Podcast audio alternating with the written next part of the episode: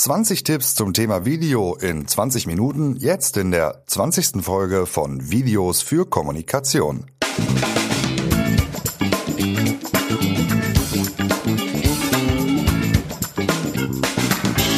Kleine Jubiläumsfolge Videos für Kommunikation, die 20. Folge und wie schon in der ersten Folge mit am Start sind äh, Stefan hier aus Köln und Pascal wie immer aus Zürich.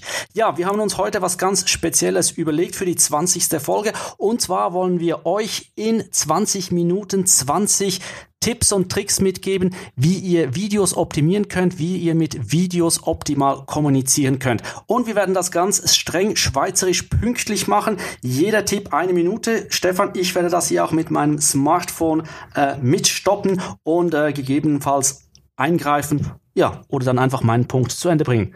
Bevor wir viel Zeit verlieren, Stefan, ja, beginnen wir doch mit Punkt 1.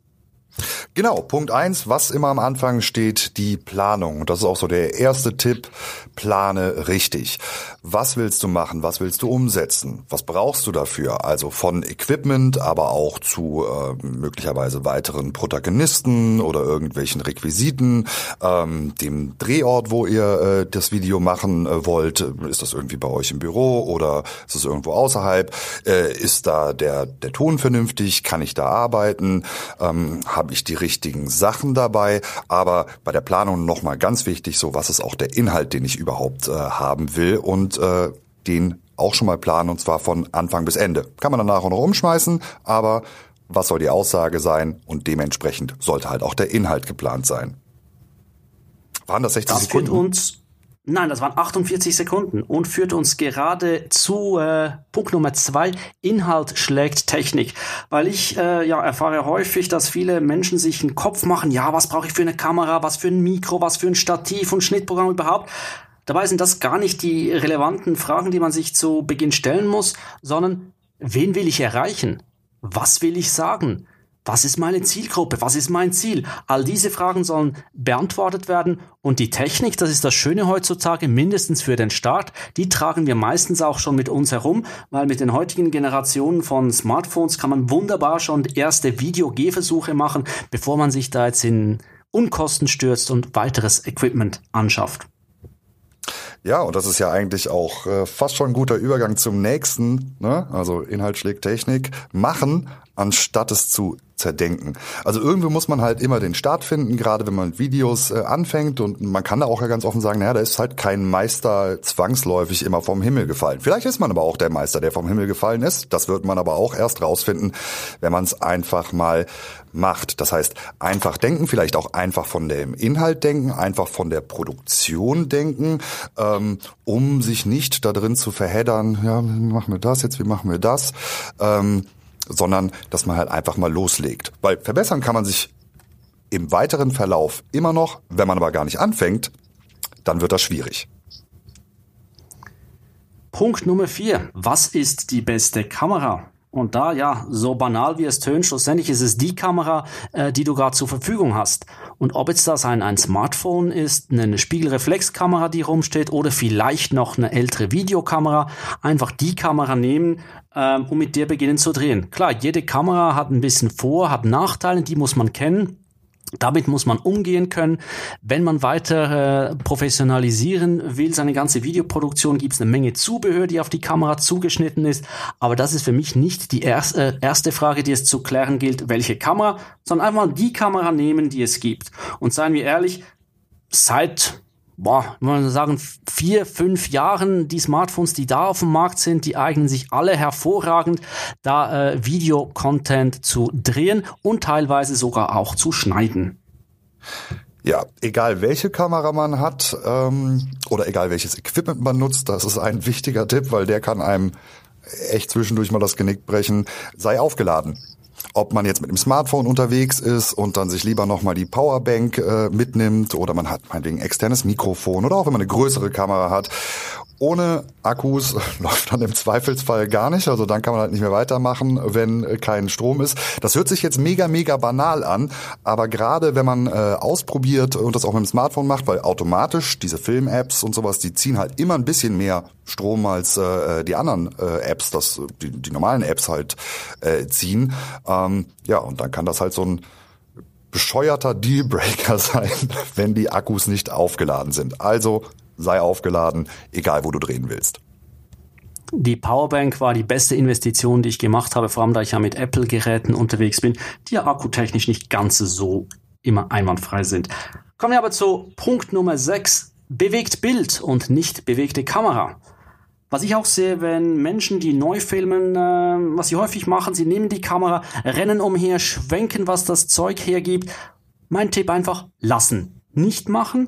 Die Kamera, ob es ein Smartphone oder eine klassische DSLR, ruhig halten, wie wenn man ein Foto schießen möchte. Und auch keine Angst haben, dass es danach zu statisch wirkt, denn in der Montage, in dem Schnitt, wo man die verschiedenen ruhigen Bilder aneinander schneidet, da ergibt sich dann die ganze Dynamik und so ein wildes Herumgefuchtel, das will gar niemand sehen. Wenn man dann trotzdem bewegt die Kamera einsetzen möchte, dann kann man einen Schritt weitergehen. Dann gibt es auch wunderbare Tools wie, wie Gimbals, wie Drohnen etc., die einem dann ermöglichen, auch schöne Kamerafahrten zu machen. Genau, da sind wir eigentlich auch schon beim Punkt, um das äh, Bild äh, ruhig zu halten. Kauft ihr ein Stativ. Gerade wenn man mit dem Smartphone äh, arbeitet, ähm, gibt es schon relativ günstige, auch vollkommen okay bis gute Stative. Äh, die Stative müssen ja auch nicht gerade das größte Gewicht anhalten, wenn man mit dem Smartphone oder auch einer DSLR-Kamera arbeitet. Äh, und das hat einmal den Vorteil, dass man eben sein Bild ruhig halten kann. Und unter Stative würde ich jetzt eben auch nochmal so Sachen mit reinnehmen, wie zum Beispiel ein Gimbal, der das Bild ausgleicht. Ähm, aber auch äh, Mini-Stative, die man meinetwegen auf den Tisch stellen kann. Gerade wenn man sich zum Beispiel selbst filmt, wenn man ein Statement machen will, ähm, ist man da eher ja, wird es eher eine wackeligere Angelegenheit, wenn man meinetwegen die Kamera vor sich weghält und sich dann selbst filmt. Also ein Stativ holen, gerade wenn man es ein bisschen professioneller machen will, immer eine gute Überlegung. Wenn wir schon beim Shopping sind, Punkt Nummer 8, kauf dir ein Mikrofon. Ganz wichtig, wenn man mit DSLR, also Spiegelreflexkameras arbeitet, die haben ein extrem schlechtes Mikrofon, das da eingebaut ist. Das ist eigentlich gar nicht zu nutzen. Die Smartphone-Mikrofone, jetzt gerade auch mit beispielsweise iPhone 11 habe ich jetzt ein bisschen experimentiert. Da ist das Mikro schon ganz ordentlich, wenn die Raumbedingungen gut sind, sprich äh, eine ruhige Umgebung, die Person spricht klar, laut und deutlich, dann kann man das nutzen. Aber ansonsten ist ein Mikrofon eigentlich unverzichtbar, gerade wenn man mit gesprochener Sprache äh, die Videos irgendwie äh, versehen will. Selbst wenn der Ton mit dem Smartphone aufzunehmen ist, wenn man es dann eins zu eins vergleicht mit einem Mikrofon, ist der Ton da immer viel besser und auch investitionstechnisch sieht es da nicht gar nicht so schwierig aus. Die Einsteigemodelle, die kosten so 20, 30 Euro. Klar, man hört den Unterschied, geht hoch bis zu vielleicht 300 Euro. Aber irgendwann dazwischen ein Mikro sich anzuschaffen, da kann man im Zweifelsfall nicht viel falsch machen. Genau. Und ähm, Punkt Nummer 9, auch sehr wichtig, wenn du anfängst mit Videos, äh, sei dir bewusst, für welchen Kanal du produzierst. Das kann einmal Auswirkungen auf den Inhalt haben, wie schnell muss ich zum Beispiel starten äh, mit, mit bestimmten Themen, in welchem Umfeld bewege ich mich da.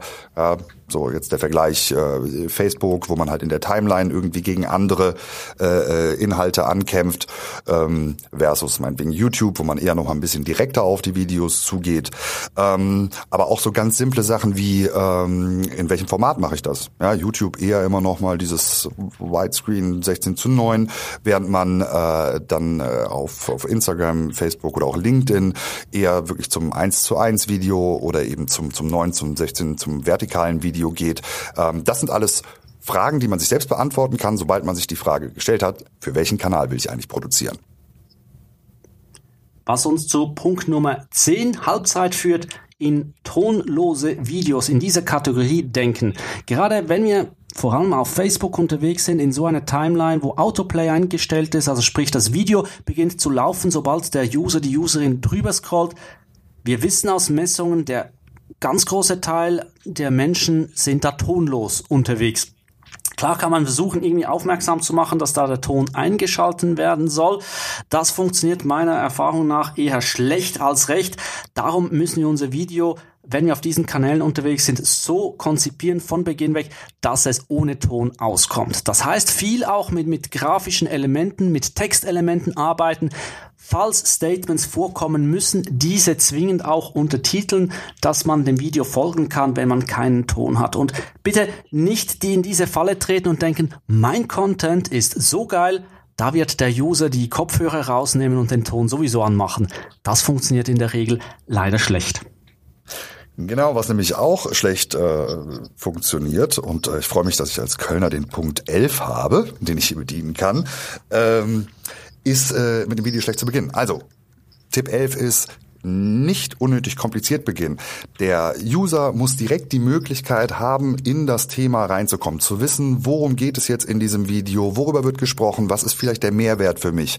Äh, das heißt, einen knackigen Einstieg schaffen, der dem User die Möglichkeit gibt, direkt in den Content einzusteigen, weil wenn man das nicht macht, so zumindest meistens die Erfahrung, kann man sich den Rest des Videos eigentlich auch fast schon sparen, weil wenn die ersten drei, vier, fünf Sekunden nicht angeguckt werden, dann werden meistens auch nicht die Sekunden sieben bis oben offen angeguckt. Das sind wahre Worte. Bringen uns zu Punkt Nummer 12 nicht mit einem Logo starten. Ich weiß, ich habe den Fehler früher auch selber gemacht. Ich komme vom klassischen TV her.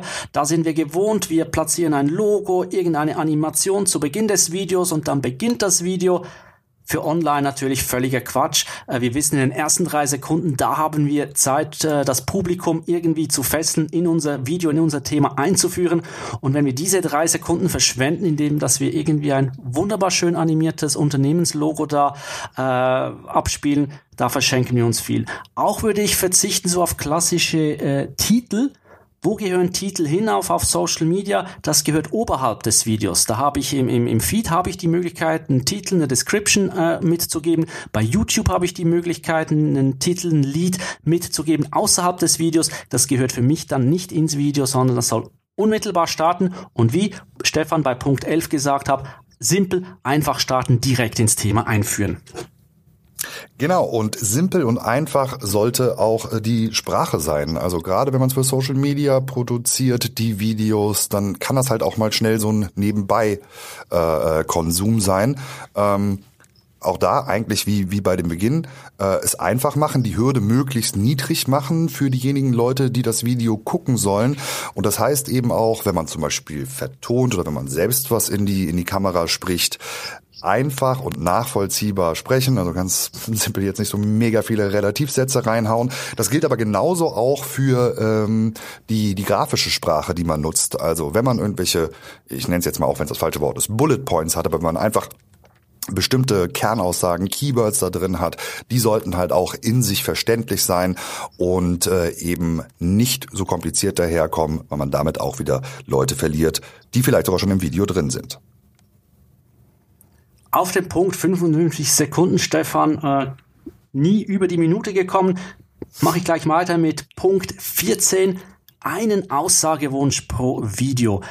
Videos sollen kurz sein, damit sie das Publikum erreichen. Das heißt, wir können einen Aussagewunsch da platzieren, eine Botschaft rüberbringen und, und lieber die in einem Video vielleicht auf zwei Arten äh, kommunizieren, anstatt dann noch eine, eine, zweite, dritte, vierte Tür oder Geschichte aufzumachen. Oder auch ganz äh, beliebter, dass man am Ende sozusagen wie ein neues Thema nochmal aufreißt. Da sage ich eher das Video zumachen und mit einem einfachen, klaren Aussagewunsch ähm, dieses Video beenden. Alles, was im Video vorkommt, ob jetzt das Bild, Text, äh, Töne, Interviews sind, soll nur diesen Zweck haben, diesen einen Aussagewunsch zu unterstützen.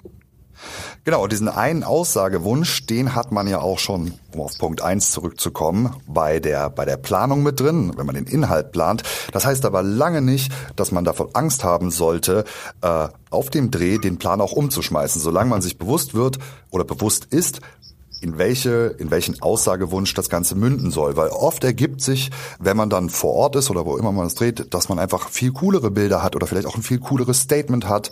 Ähm, und da sollte man sich nicht zu sehr an den Plan halten, weil genau diese Sachen, die einem dann vor Ort auffallen, wenn man die Kamera auch in der Hand hat, wenn man das dann sieht, wenn man die Umgebung merkt, daraus können dann halt richtig coole Videos entstehen und da sollte man nicht sagen, nee, nee, wir haben es jetzt so geplant, deswegen machen wir es jetzt genauso, wie wir es da gemacht haben und nehmen gar keine Rücksicht darauf, was uns hier noch aufgefallen ist.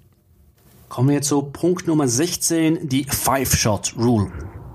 Wurde eigentlich so eingeführt, auch ähm, gerade für uns Videojournalisten damals irgendwas an die Hand zu geben, wie man vernünftig Bilder schießen kann, damit man vor allem am, am Schluss, wenn man die Geschichte erzählen will, genügend Bilder hat, um zu schneiden. Das ist häufig ein Fehler, der Anfängern passieren kann, dass man am Schnittplatz merkt, uh, um das Video so wirklich richtig dynamisch zu machen, fehlen mir einfach die Bilder. Die Five-Shot-Rule sagt, vereinfacht gesagt, ist jetzt schwierig hier am Podcast, wo wir nur sprechen, das irgendwie zu zeigen, aber dass ich eine Szene, ich nehme jetzt die Szene, Stefan sitzt vor dem Mikro in Köln, und das filme ich. Und das filme ich aus verschiedenen Distanzen, Winkeln, so dass ich die gleiche Szene in äh, mehreren Bildern habe. Das Schöne ist mit dem neuen iPhone 11 beispielsweise habe ich gerade drei Kameras, da kann ich von einem Standpunkt sozusagen drei dieser fünf Shots gleich äh, auf einem Wisch aufnehmen, ohne dass ich mich groß verändern muss. Eine Empfehlung, lieber zu viel aufzunehmen als zu wenig, weil die Zeit, die man vermeintlich spart, indem man sich eine oder zwei Einstellungen da einspart, die Zeit äh, muss man nachher bitter in der Post-Production irgendwie äh, nachholen.